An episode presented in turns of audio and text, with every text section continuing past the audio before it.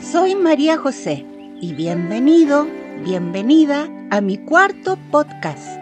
Las preguntas que me hago sobre los cuentos de hada de mi infancia, donde le doy otra mirada a algunos cuentos populares para niños.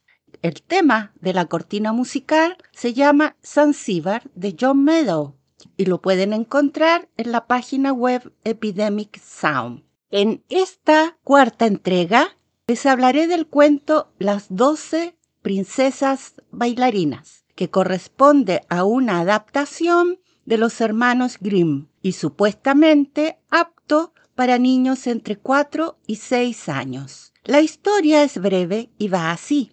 Había un rey que tenía 12 hijas. Obviamente, todas muy hermosas, como en todo cuento que se considere respetable. No sabemos si el rey era viudo, papá soltero, si cada princesa era de distinta madre, o lisa y llanamente la reina, su esposa y madre de las princesas, no contaba para nada en este reino. En esta historia no hay hadas, brujas, animales parlantes o príncipes. Sucede que este buen papá rey tenía el hábito de encerrar a todas sus hijas en el dormitorio que ellas compartían durante las noches. Parece que el castillo no era muy grande y simplemente le simplificaba mucho más el encerrarlas a todas en una sola habitación, como si fuera un internado. ¿Cuál era el motivo para encerrarlas? El cuento no lo dice. ¿Qué opinaba la madre? Ya establecimos que no sabemos si existía o no una mamá o varias mamás. Total y absoluta falta de transparencia al respecto, así como los motivos del rey para este comportamiento. En las mañanas, al desayunar, las princesas estaban cansadas, con sueños, desganadas, pero lo que más preocupaba al tierno y amoroso padre el rey era que los zapatos estaban muy gastados lo que hace suponer que tal vez le revisaba los zapatos todos los días. ¿Por qué? Sepa Dios, si es que Dios existe en los cuentos. Para colmo, le estaba costando una fortuna al zapatero del reino confeccionándole zapatos a las muchachas. No sabemos si era de manera mensual, diaria o semanal, pero era muy frecuente encargarle zapatos a las doce hijas. ¿Qué tipo de zapatos y calidad eran estos? A parecer el cuentista, eso no lo consideró relevante.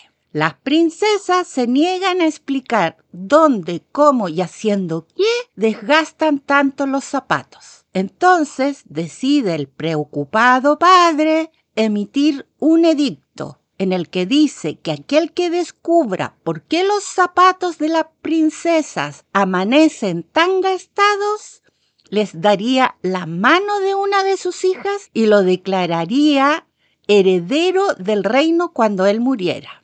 Qué mal, ¿no? Qué feo. Eso en vez de resolver el problema con las hijas o ir a terapia familiar para tratar el tema de la confianza, llamar a cualquier extraño que le resuelva el misterio de los zapatos. Zapatos. Los zapatos. Ese es el principal problema. Se nota clarito dónde tenía puesto el foco el rey. Pero acá viene lo peor. Cada interesado o postulante tendría un plazo de tres días para resolver el misterio y si fracasa en su cometido será decapitado o desterrado para siempre. Depende de la versión que ustedes lean o hayan leído. Eso se llama incentivo motivación, ayudar a resolver un problema. Si no lo haces, te quito la vida o te mando al exilio. Claro, que la pregunta tonta es si el postulante era un extranjero, porque no sé a dónde lo iría a desterrar. A lo más le prohibiría volver al reino. Pero con un rey tan motivador, amoroso y tierno, ¿quién querría volver? Eso en el supuesto que hayan leído solamente la versión del destierro. Lo increíble del cuento es que hubo varios interesados y todos fracasaron, siendo colgados o desterrados. Ya el edicto de por sí es cuestionable, pero no les cuento nada del comportamiento de las princesas. Al parecer, el rey encerraba al postulante a yerno con las doce princesas, porque de otro modo no se explica cómo las iba a vigilar. Resulta que las princesas se hacían las lindas y los drogaban a través de una bebida que los hacían dormir toda la noche sin importarles que el pobre diablo sería sentenciado a morir o desterrado. No sentían ningún remordimiento. Hasta que un día llega al reino un soldado cansado y hambriento que se topa con una viejecita, porque esta es otra característica de los cuentos. Las viejecitas, que son o no brujas malintencionadas con ganas de fregarle la vida a alguien. O son simplemente mujercitas que buscan almas nobles a las cuales ayudar, que demuestren ser desinteresadamente solidarios, en especial si comparten con ellas lo único que tienen. Y así ocurre en esta historia. Él le ofrece pan y queso, y ella agradecida le pregunta que hacia dónde se dirige así buscando conversa. Y él le dice que está quebrado, que le ha ido mal porque de momento no hay guerras, así que no hay trabajo como soldado. Y por lo tanto va a intentar postular a resolver el misterio de las princesas, aunque la cosa no pinta bien, por los muchos muertos y exiliados que han habido. Cabe destacar que en los cuentos no había ONGs ni Human Rights o derechos humanos. Ella, agradecida del pan y el queso, le dice que la cosa no es tan difícil y le regala una capa que lo hará invisible, aconsejándole que no beba lo que las princesas le ofrezcan. Paréntesis. Eso me revela que la viejecita sabía lo que pasaba y, por lo tanto, era cómplice al no solo no denunciarlo, sino que al quedarse callada. Sigo con la historia. Cierra paréntesis. Que no es tan difícil, dice la viejecita, como si las capas que te vuelven invisible las vendieran en el retail o en el almacén de la esquina, y que los que fueron castigados por no haber resuelto el misterio eran todos unos pajarones, escasos de neuronas, que no se les ocurrió adquirir una. En resumen, el soldado se presenta y al parecer el rey lo encierra junto con las princesas. Los mal pensados sonríen. No, no sonrían. Otros pensarán que el rey es un desatinado, que a mi juicio sí lo es. Pero ¿cómo, si no, iba a descubrir el secreto de las princesas? Las muchachas nuevamente se hacen las lindas y le ofrecen una bebida drogada para pasar el rato. Después de todo, estarán encerrados hasta el amanecer y hay que distraerse. Él finge beber, pero no bebe y se hace el dormido.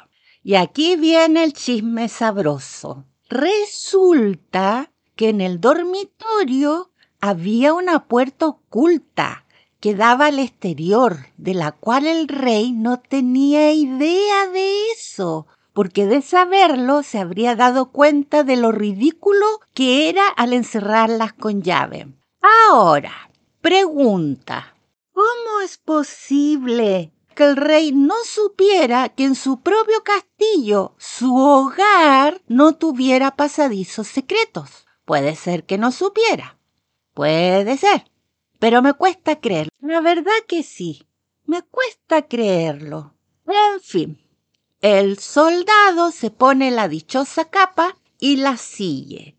Resulta que las chicas se iban de parranda, se juntaban con unos príncipes, otros dicen que unos demonios que se caracterizaban de príncipes, pero que lo pasaban bomba, bailando toda la noche hasta la madrugada en un ambiente súper, súper lujoso, porque pobres no eran, tampoco de clase media o trabajadora, ni menos aspiracional. El soldado se devuelve al palacio, se hace que no se enteró de nada, que estaba totalmente dormido por la droga, pero apenas el rey abre la puerta, se va de tarro, como dicen en mi país, sanguchito de palta.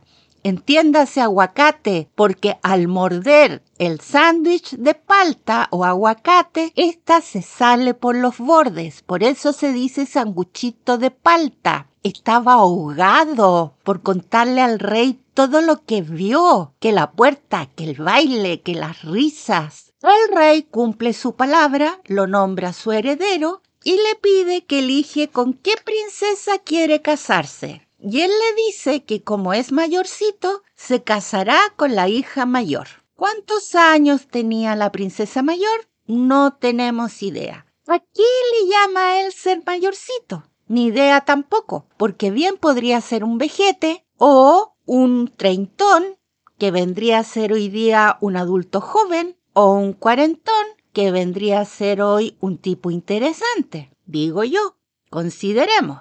En cuanto al zapatero se fue a la quiebra, porque al acabarse las fiestas de las princesas, los zapatos les duraron más. Asumo que en todo el reino el rey era su único cliente, porque si no, no se entiende que se fuera a la quiebra. Sumo que la puerta fue clausurada. Tal vez las cambió de dormitorio o conversó con las niñas, con los príncipes demonios. No sé, el cuento no dice nada al respecto. Lo que habla muy mal del cuento, porque un chisme así no te puede dejar con la incógnita. Un chisme así puede haber estado muy sabroso, no te pueden dejar colgado tratando de adivinar qué pasó. No sé cuál es la moraleja de esta historia. No les voy a mentir, porque lo cierto que desconocemos por qué el padre las encierra. Pero sí me dice que el caballero era un controlador.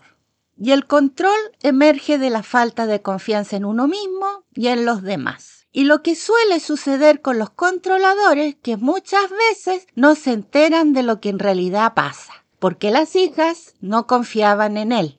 Eso está clarito. Pero además ocurre que ellas demuestran ser total y absolutamente insensibles con tal de que no se revele el secreto y están dispuestas a que personas inocentes, aunque ambiciosas, pero inocentes, hay que reconocerlo, sean condenadas al ostracismo o a muerte. Eso está pésimo. ¿Qué ejemplo en un cuento?